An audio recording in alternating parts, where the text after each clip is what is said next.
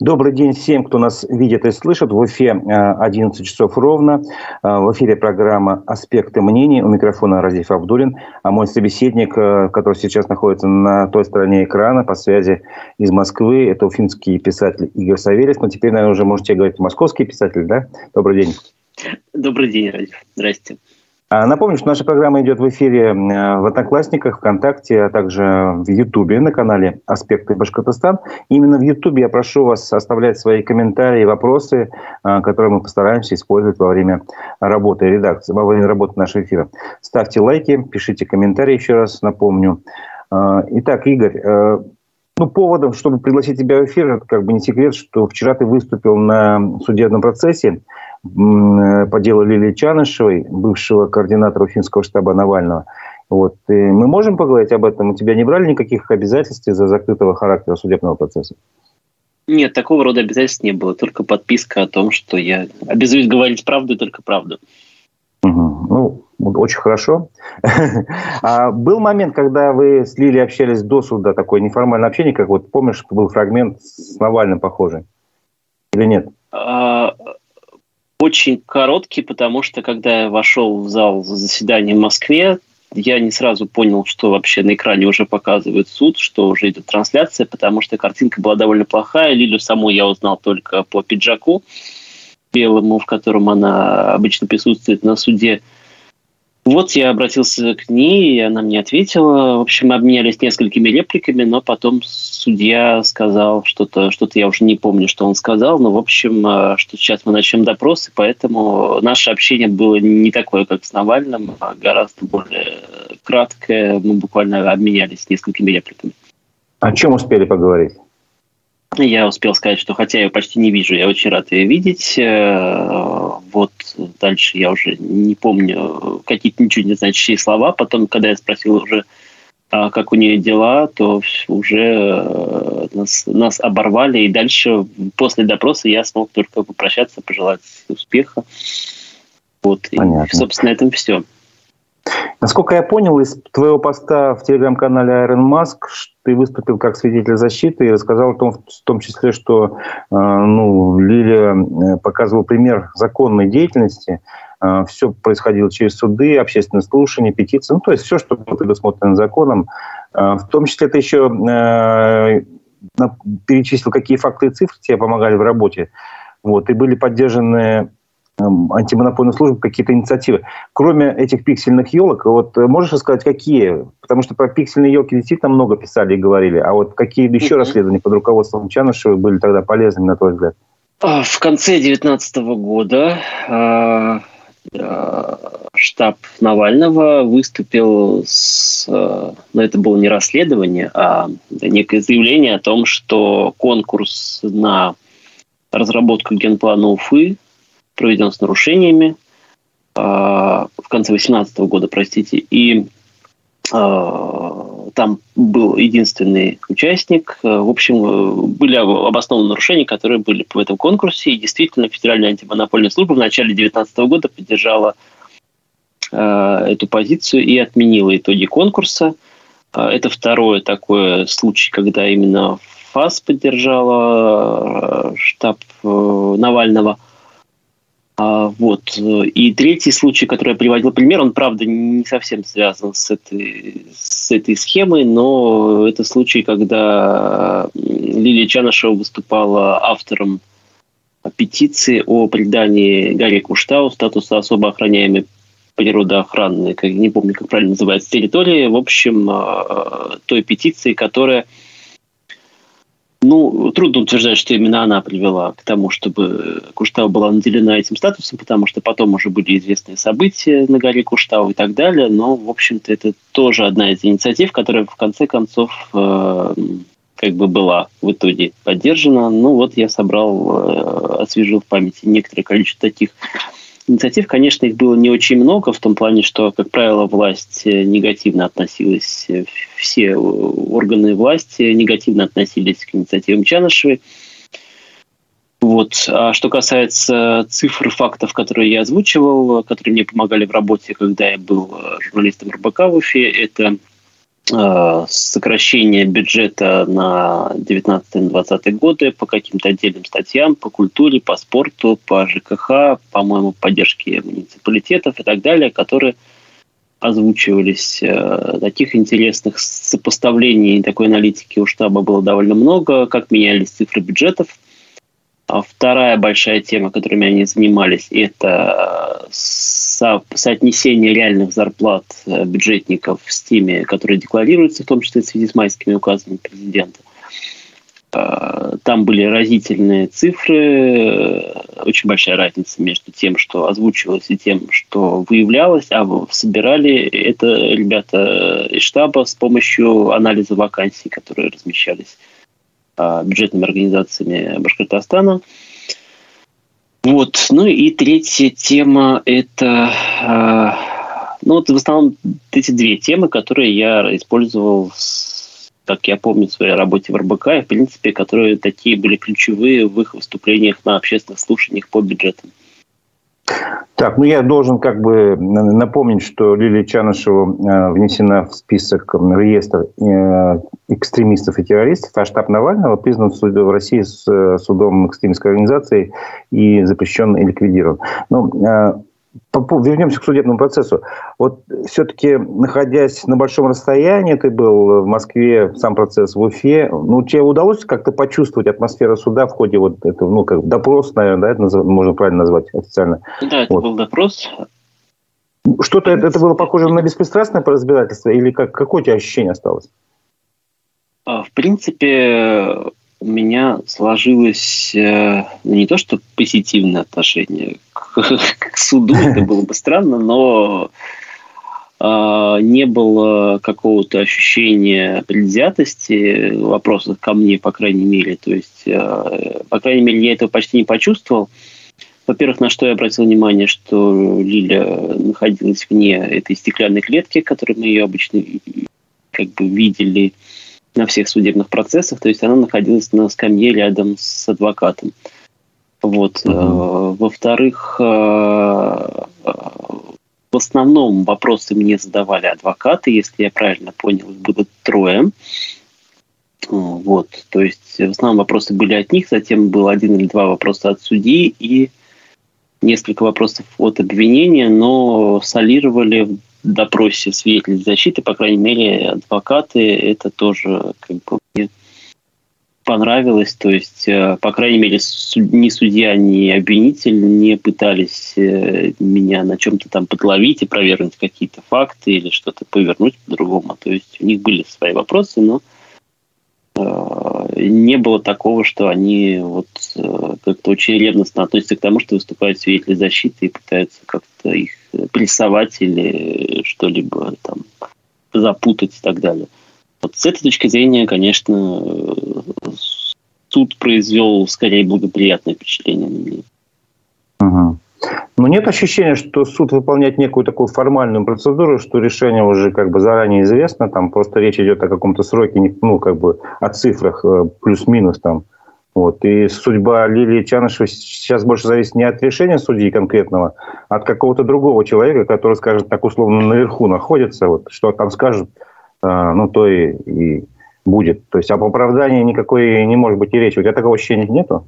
Ощущения от суда у меня такого не было, но, естественно, как здравомыслящий человек, я понимаю, что, скорее всего, так оно и есть. То есть э, я не знаю, какую роль играет суд э, в определении там, виновности и срока, но я понимаю, что поскольку это такое политическое дело, то, к сожалению, видимо, какое-то решение или есть, или вот-вот будет, и оно не связано с судебным разбирательством. Вот. Поэтому это не ощущение от моего выступления на суда, но это на суде, но вот это такое ну, ощущение такое общее представление, истории, да, получается? Да, которое есть после всей всей истории Чанышевой за последние полтора года. В то же время вот многие, не знаю, участники политического процесса, э, ну, в том числе Навальный, там, Яшин и прочие люди, которые вот, э, осуждены, они считают, что э, то, что их осудили на большие сроки, это как бы они выйдут на свободу раньше, чем закончится этот срок. Вот у тебя есть такая надежда? Я в этом абсолютно уверен. Я думаю, что при всей чудовищности там сроков типа 25 лет, на которые, по-моему, судили Карамурзу и так далее, что, в общем-то, наверное, на практике там 5 лет или 25 не будет играть большой разницы, потому что э, а, все как бы закончится, как только начнутся какие-то политические реформы, как было и в конце жизни Сталина, когда, в общем-то, сроки, которые давали людям в рамках там, процессов э, там, в диапазоне от ленинградского дела до дела врачей, в общем-то, как выяснилось, не играли никакой роли. И единственное, кто выжил, тот вышел на свободу, как только появилась такая возможность. У меня есть ощущение, что здесь тоже, э, наверное, конкретные сроки не играют никакой роли, потому что никто не заглядывает на 25 лет вперед, в том числе, я думаю, самые оптимистичные люди во власти тоже этого не делают. Угу. А, неожиданно вокруг э, дела Лили Чанышева развернулась совершенно другая дискуссия в среди оппозиции. Ну, ты об этом наверняка в курсе.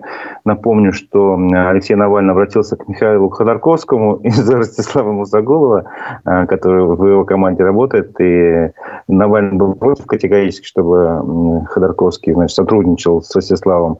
Мурзагуловым, который, по его мнению, приложил руку к аресту Лилии Чанышевой. Как бы, вот. И получается так вот, две разные позиции были высказаны э, в среде оппозиции. Одна, что нельзя сотрудничать с теми, кто раньше был, условно говоря, против э, и выступал, может быть, даже боролся с ними, а сейчас поменял э, свое мнение, там, другому поступай.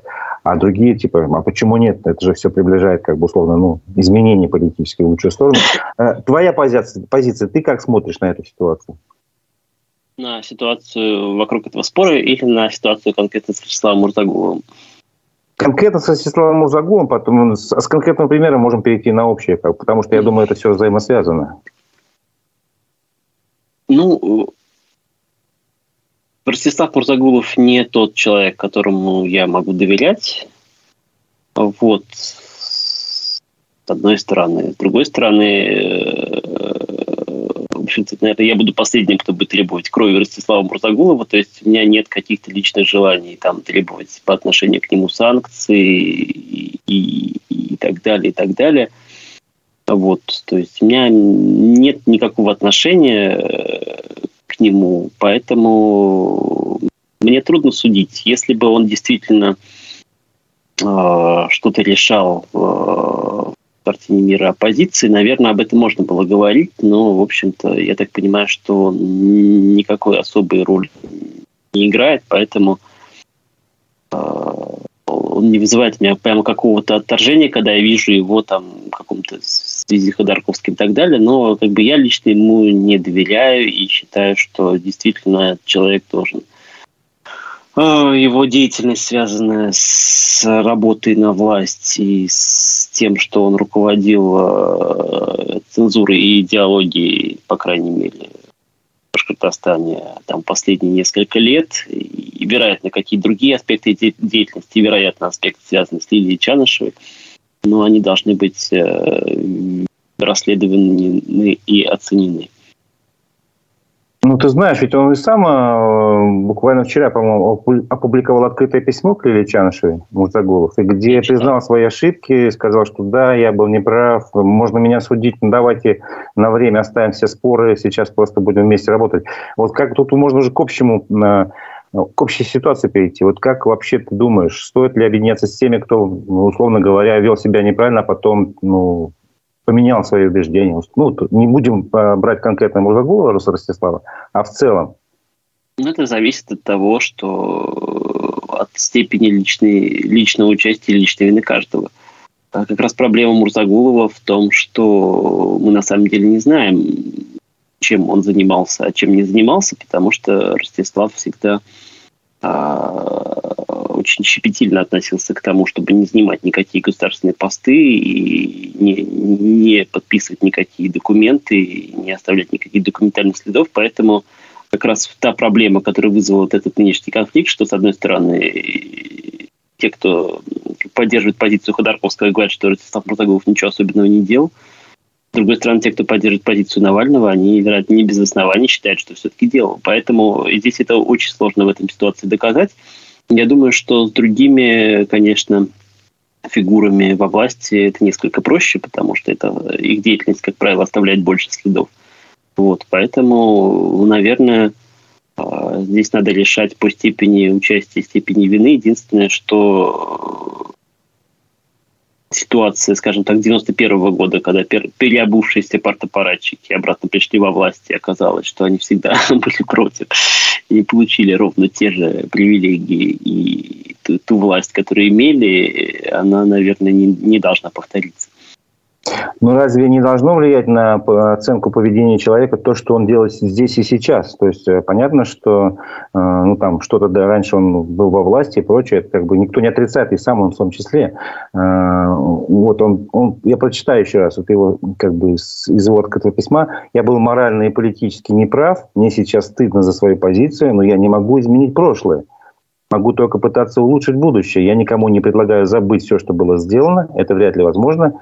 Но, наверное, разумно хотя бы наложить эмбарго на выяснение отношений ну, до смены власти в России на демократическую. А потом, пожалуйста, судите мне, как, как надо по строгости закона. Разве эта позиция неразумная?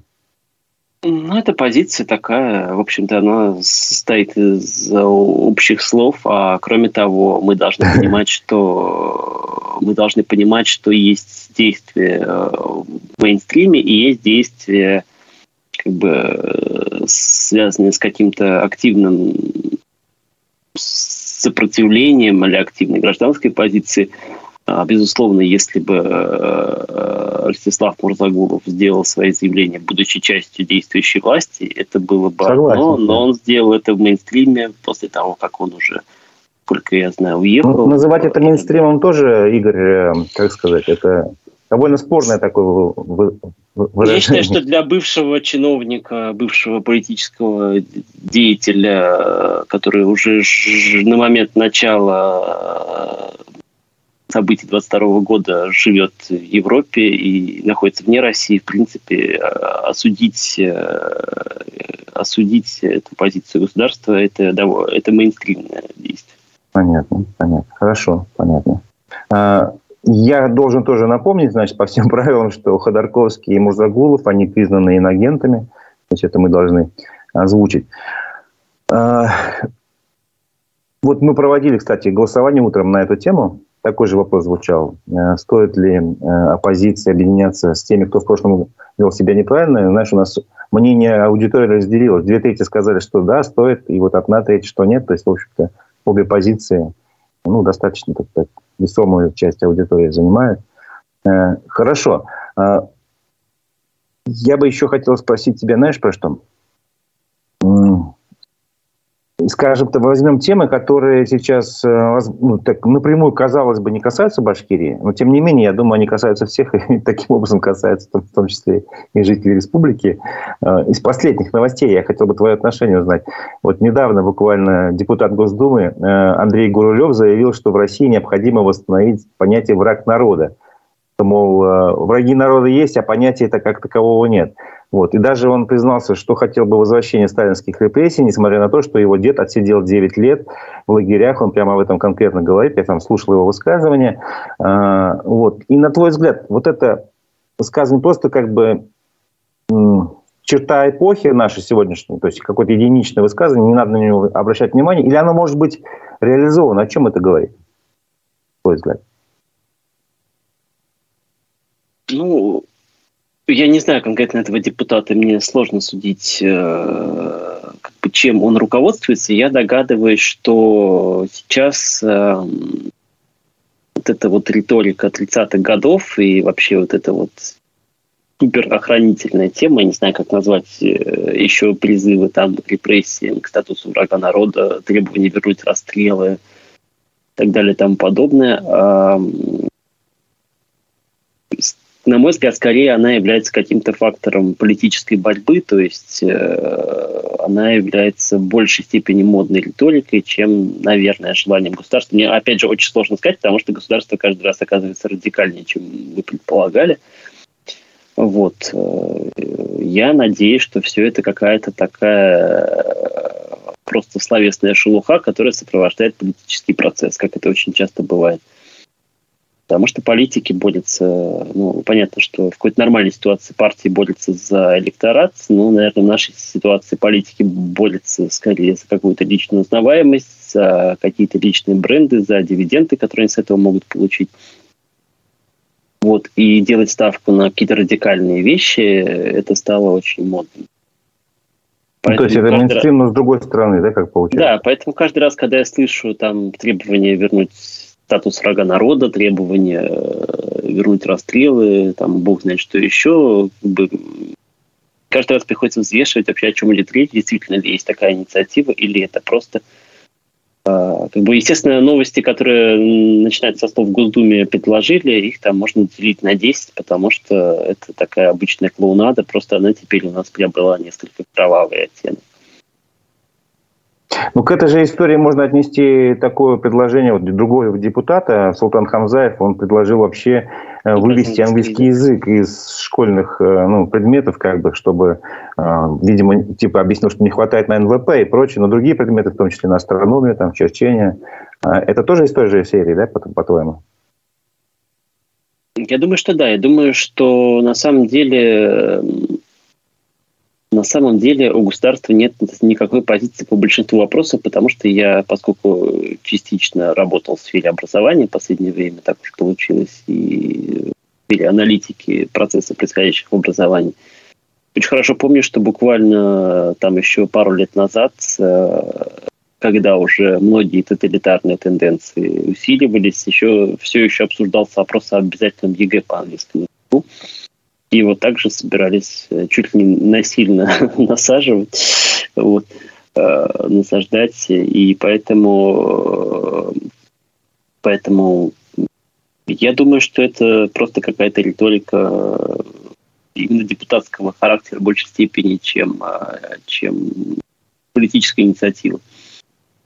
Точно так же можно сказать, давайте введем китайский язык, потому что мы поворачиваемся там на восток, и нам нужно побольше людей, которые знают такой язык. Я думаю, что это невозможно ввести китайский язык в школу. Как лингвист, я считаю, что нет для этого никаких ресурсов. Слишком сложная история. Английский язык стал всеобщим не потому, что это да, продавила Америка или англосаксы, как сейчас можно говорить, а чисто по лингвистическим показателям. А как тебе ситуация, которая не из разряда там предложения, а из фактических? То есть, как бы вот в Саратове э, вернулся там, э, если слышал историю, мобилизованный, он пожаловался, что ресторан называется английским названием Кембридж, и типа это не патриотично. Мама пожаловалась, соответственно, еще куда-то, там депутаты предложили поменять, и хозяин принял такое решение, он теперь называется Гермес. Э, это тоже как бы единичный случай, или это, или это такая картиночка, пазл, который вот говорит времени. Нет, это не единичный случай, к сожалению, связанная с тем процессом, о котором я сейчас говорил. Э, вот эта вот ситуация всеобщих доносов, она достаточно серьезная. Она э, одна из ключевых проблем нашего общества сейчас, как мне кажется. А, потому что здесь э, какие-то вот эти вот политические тренды, они, видимо, упали на какую-то подготовленную почву. И это очень серьезно. Это серьезно даже не в плане репрессий, потому что, как э, показывает, как показывает тот анализ э, тех репрессий, которые есть сейчас, в принципе, это отчасти перекликается с тем, что было в 30-е годы. На самом деле основной двигатель репрессий – это не доносы от населения, какие-то другие механизмы, то есть сейчас люди, которые пишут доносы, 90% из этих доносов оказываются не, не прочитанными или не исполненными, по крайней мере, если речь идет о силовых органах. Вот. Э, но эти доносы, они э, действительно, они создают такой порочный круг страха, когда там какие-то чиновники рассуждают с позиции, как бы чего не вышло. Вот. И не только чиновники и люди, когда на случай владелец бизнеса решают, что лучше на всякий случай сделать так, как они хотят, но именно вот эта ситуация создает ту абсолютно нездоровую атмосферу, которая есть в обществе. Ну, ты не ожидаешь некой волны сейчас, там, переименований сейчас, допустим, да? Или нет? Ну, переименований, наверное, нет конкретно, но вообще э, некого тренда на то, чтобы бояться каких-то радикальных доносов, каких-то радикальных мнений пытаться во всем угодить консервативной части населения, наверное, это возможно. Как ты считаешь, что двигает людьми, которые делают из доносов даже чуть ли не профессию? То есть ну, были тоже э, публикации недавно, прям рассказы о конкретных людях, они чуть ли там 900 доносов в год пишут э, в свободное время, как бы занимаются этим делом, причем с большим рвением. Что двигает этими людьми, по-твоему? Для меня это тоже очень интересный вопрос, потому что потому что ну, ну, каждый находится в каком-то своем пузыре, в какой-то своей среде, и в той среде, в которой я нахожусь, связанной с литературой, с книгоизданием, а, тоже есть а, категория людей, которые, э, допустим, в своей профессии делали обращение не обязательно в следственные органы, но куда-то, чтобы там каких-то писателей не пускали, какие-то книги снимали с книжных ярмарок, с магазинов. То есть, в общем-то, том числе люди, которых там я более-менее знал, и для меня это тоже такой интересный футурологический вопрос, потому что в моем сознании все-таки, допустим, позиция, которая занимает там те, кого условно называют Z-поэты, то есть такой милитаристский патриотизм, э, это как бы одна позиция, а позиция человека, который пишет доносы, это все-таки не совсем то же самое в моем представлении, да, и когда эти позиции объединяются, мне всегда это очень кажется странным, но по-своему интересным, как, как, как исследователя, скажем, с интересным с антропологической точки зрения. Вот у меня нет никакого ответа, почему это так оказалось так востребовано, хотя, казалось бы, то, что связано с доносами, оно было покрыто каким-то э, слоем осуждения и порицания в обществе э, на всех уровнях. Это было позорно, там, об этом говорили в 50-е годы, много в 90-е. То есть э, эти люди были окружены каким-то а, презрением. А, эта позиция была окружена презрением. Почему она так внезапно с таким энтузиазмом к ней очень многие вернулись, мне непонятно. Понятно. Я же помню даже 90-е годы, когда служил в армии, э, было такое понятие, как стукачество, стукачи, да, то есть ну, их очень, очень да. никто не любил, презирали на самом деле. Хотя, кто знает, может, кто-то из людей действительно хотел э, ну, улучшить жизнь, там, я не знаю, писал жалобы там, по поводу конкретных несправедливых ситуаций. Тут тоже нужно разбираться в каждом случае отдельно. Но в данном случае, например, мне понятно, что ну, это что-то такое ненормальное для меня лично. Хорошо. Ну да. А Хотелось бы узнать твое мнение. Вот э, приближается 9 мая, э, ты живешь в Москве, и вот, э, стало понятно, что такое э, традиционное шествие, как Бессмертный полк, в этом году его не будет вообще ни в одном городе. Э, и, скорее всего, в Москве парад пройдет, но без зрителей. Это тоже, скорее всего, так произойдет. Вот как ты к этому относишься? Что, на твой взгляд, здесь превалирует? Все-таки соображение безопасности или некие страхи из-за того, что появится на площади люди, которые будут держать в руках портреты погибших на специальной военной операции. Их, их окажется неожиданно много, и такая картинка никому не нужна. Я думаю, то и то. Я думаю, то и то. Наверное, второе – это более э, какой-то актуальный вызов, потому что э, понятно, что страхи по поводу безопасности первого лица, они были всегда, но как, тем не менее каким-то образом эти парады и прочие мероприятия публичные каким-то образом все-таки проводились. Я думаю, что у тех, кто занимается охраной первых лиц, есть какие-то алгоритмы, инструменты, чтобы все-таки создать видимость публичного мероприятия, но при этом обеспечить полную безопасность. Вот. Э, и мы видим, что там часто какие-то доярки, свинарки оказываются одними и теми же людьми в разных городах. Я даже догадываюсь все, как это делается. Вот. Я думаю, что, наверное, второе – это наиболее такой э, тот вызов, который действительно заставляет власти отказываться от таких, казалось бы, зарекомендовавших себя, в том числе для пропаганды, э, шагов.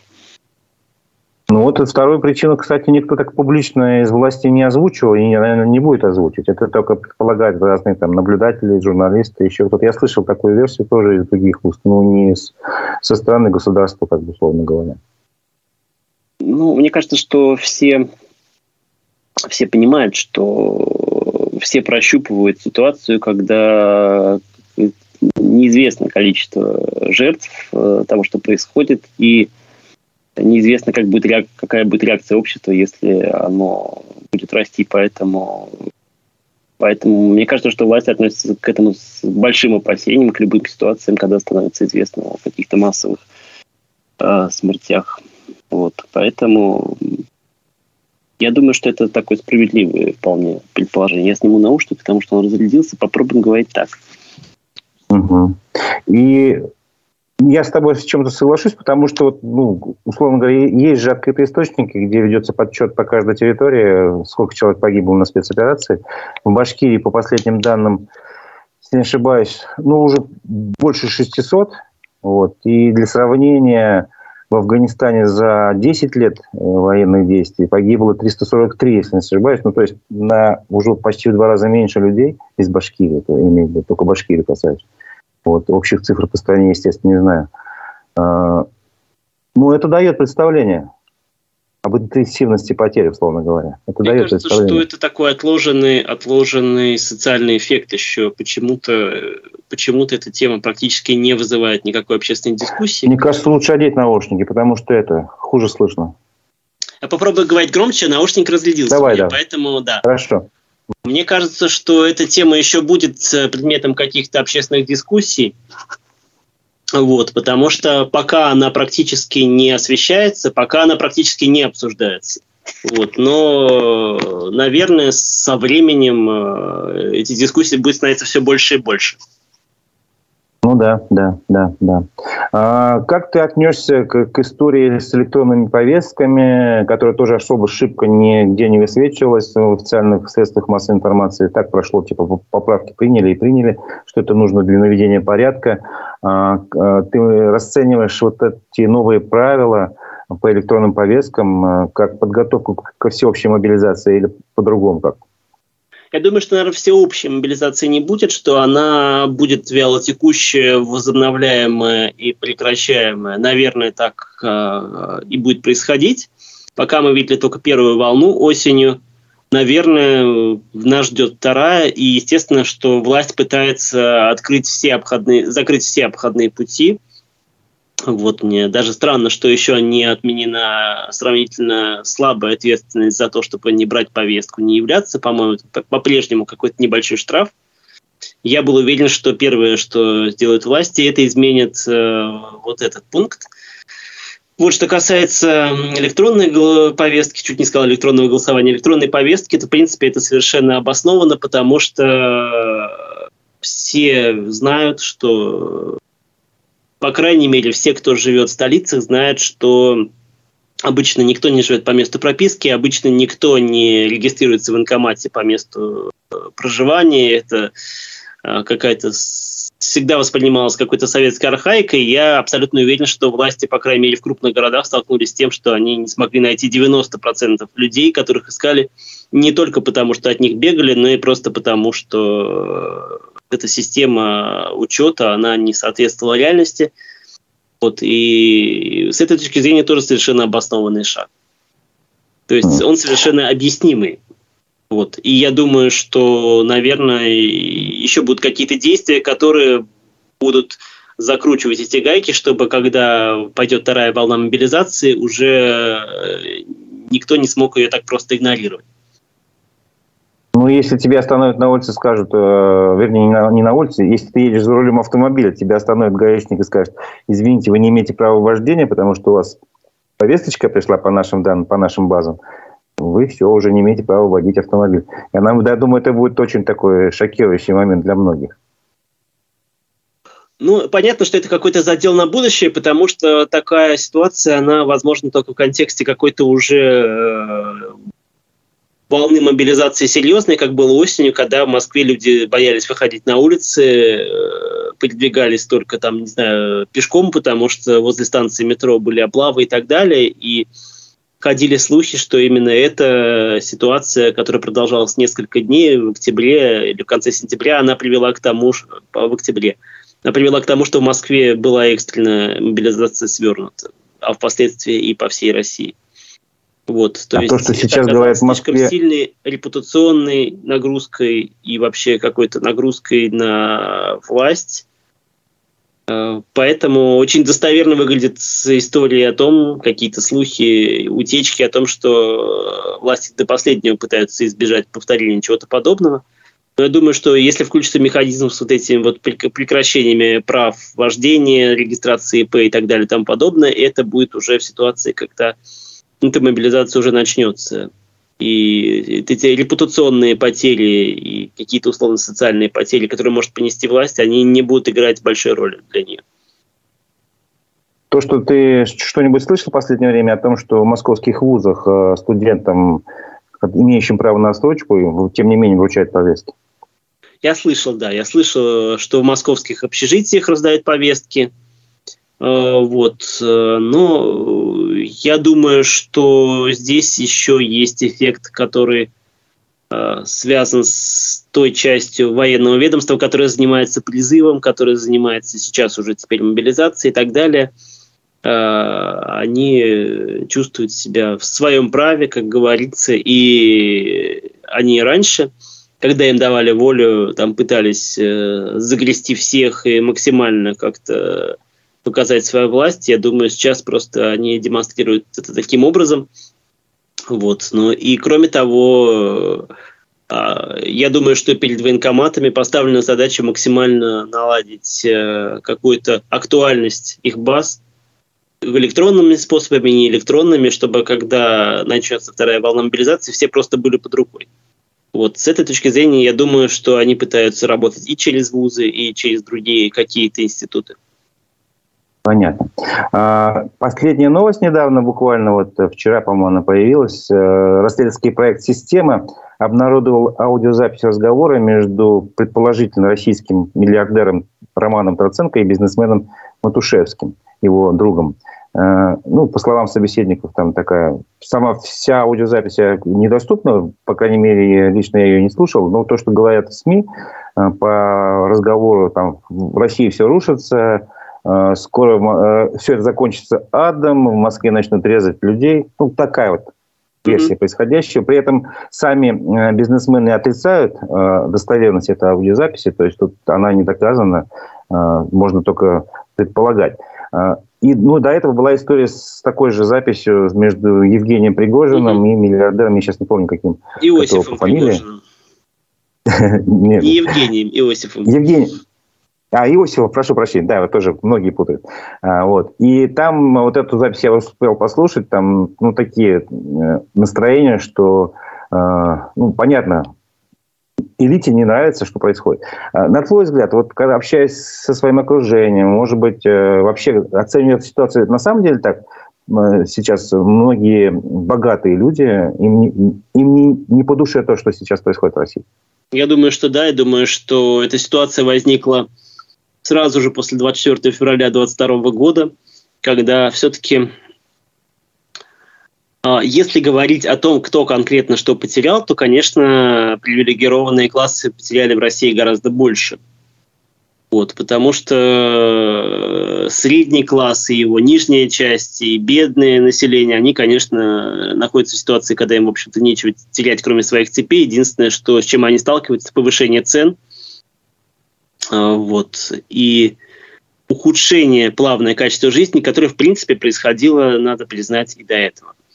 Вот. А э, люди, у которых были активы из границы, у которых был бизнес, у которых были какие-то перспективы, они столкнулись с самым многообразным э, крушением своих э, планов, потому что это связано там и с какими-то чисто экономическими потерями, и с репутационными, и с невозможностью продолжать работать, например, за границей или что-то иметь за границей в некоторых странах, по крайней мере, где вот эта вот тенденция наиболее сильна.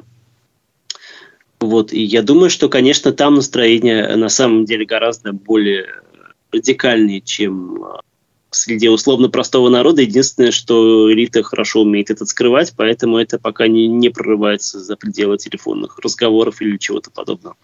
Ну, вот эти аудиоразговоры тебе кажутся похожими на правду? То есть э, их можно признать достоверными или пока как бы рано с точки зрения журналистики еще как бы тут 50 на 50? Слушайте, ну, на самом деле, поскольку я не эксперт, не суд, мне сложно судить, но я думаю, что это вполне достоверно. Вот, я думаю, что это вполне достоверно. Ясно. А, хочу немножко поговорить о тебе. Все-таки жизнь не заканчивается одной политикой, есть еще и культура, и писательский труд. Тебе удается что-то делать вот в эти дни? Что ты сейчас над чем ты работаешь? Я работаю над большим нон-фикшн, как, как принято говорить, или документальным проектом, э, связанным с э, отношением к происходящему антивоенной повесткой.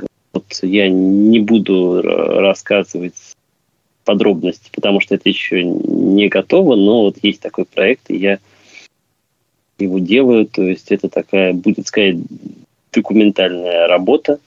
Вот э, это то, что касается, собственно, написания текстов. Ну, а в остальном, в общем-то, я живу вполне такой повседневной, обычной жизнью, которая отчасти не связана с литературой. Что касается э, контактов с издательствами, с э, какими-то книжными ярмарками и так далее, то, что обычно составляет жизнь писателя, в общем-то, для меня это все несколько заморозилось, потому что, ну, отчасти мне кажется, что какая-то такая нормальная жизнь э, в нынешних условиях э, все-таки неуместна, поэтому я из тех авторов, которые отказываются от участия в книжных ярмарках, выставках э, и так далее, и как-то считают, что, наверное, сейчас не, не время этим заниматься.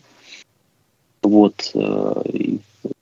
Есть, есть авторы, которые совершенно наоборот, совершенно нормально воспринимают то, что можно там, продолжать выступать, не говоря о какой-то о происходящем.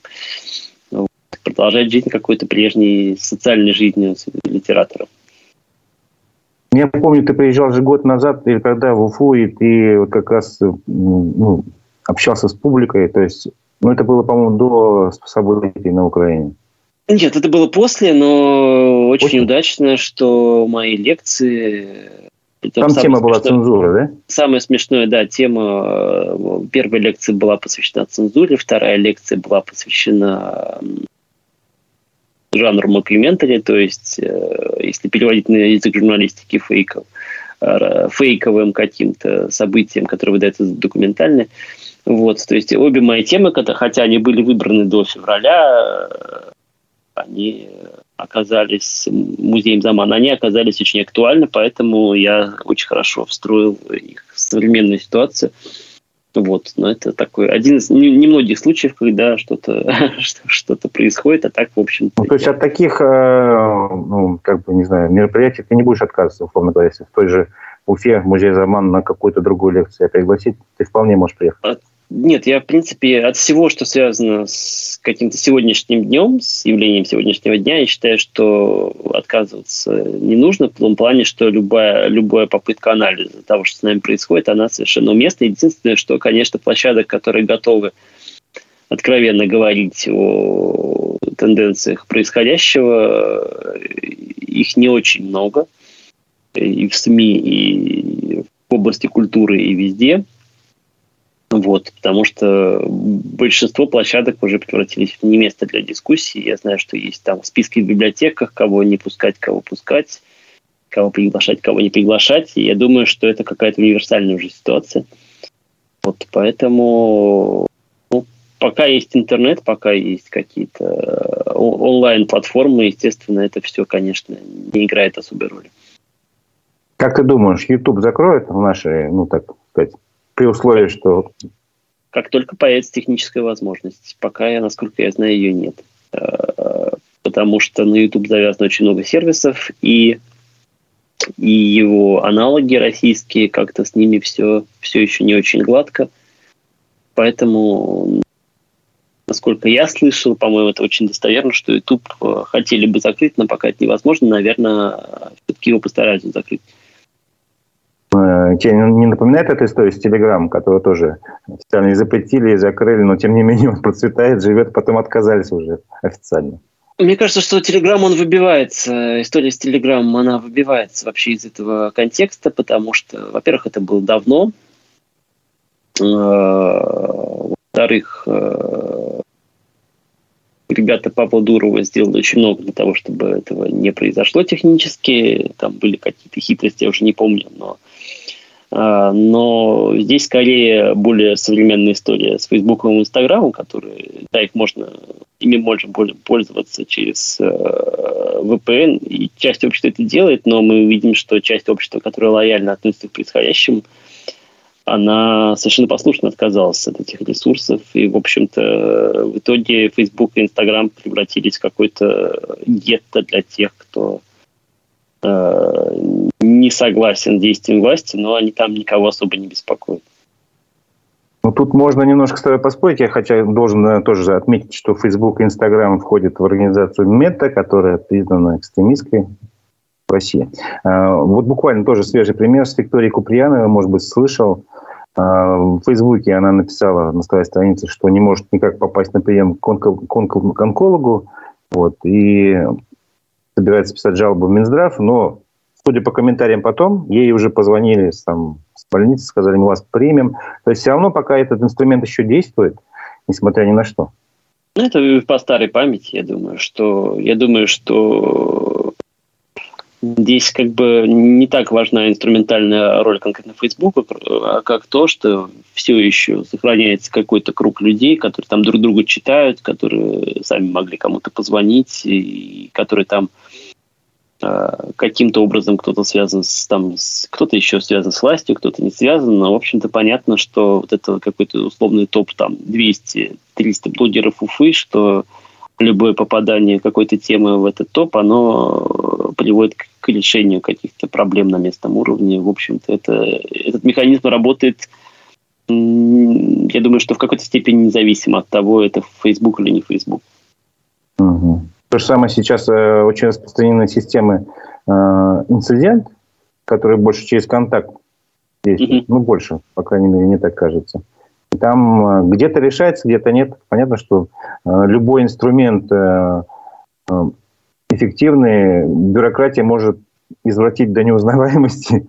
То есть понятно, что это хорошая задумка, там, с помощью социальных, социальных сетей доносить до власти какие-то кричащие проблемы. Я, кстати, не думаю, что это там. такой немножко вчерашний день, потому что я, конечно, не очень сижу в уфимской повестке и не очень слежу, но мне кажется, что не случайно о том же инциденте стало слышно меньше, потому что э, это вот открытость власти с помощью социальных сетей, это тренд уже вчерашнего дня, а сегодня э, у меня такое ощущение, что власть не очень заинтересована в том, чтобы этот канал слишком широко распространялся, потому что еще неизвестно, о чем там буду, что будут требовать, о чем писать завтра, потому что понятно, что каждый день там гибнут люди на фронте, и происходит то-то, то-то, и происходит ухудшение экономической ситуации. Э, в этом смысле, конечно, наверное, э, инц... у, меня, у меня такое ощущение, что инцидент притих, хотя, возможно, это не так. Ну, это один из инструментов, не будем его как бы значение преувеличить, преуменьшать, но это как в каждом регионе по-разному.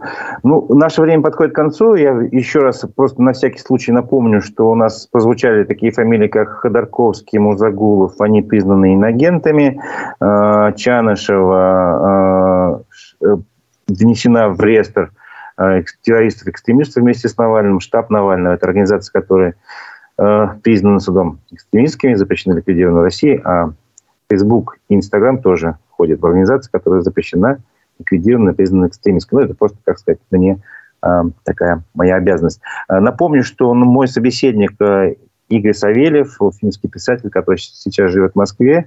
Наша программа «Аспекты мнений» подходит к завершению. Спасибо большое, Игорь, за участие в программе. Надеюсь, мы будем еще встречаться и не раз. А, а наш, наш эфир буквально через какое-то время, после 12 часов, продолжится. Будет программа Digital Среда. Ее ведущие Владимир Барабаш и Константин Акаимов поговорят и обсудят последние новости в мире э, digital и маркетинга. А на этом Спасибо. мы с вами прощаемся. Спасибо большое, Разив. Спасибо. Всего доброго. До свидания. До свидания.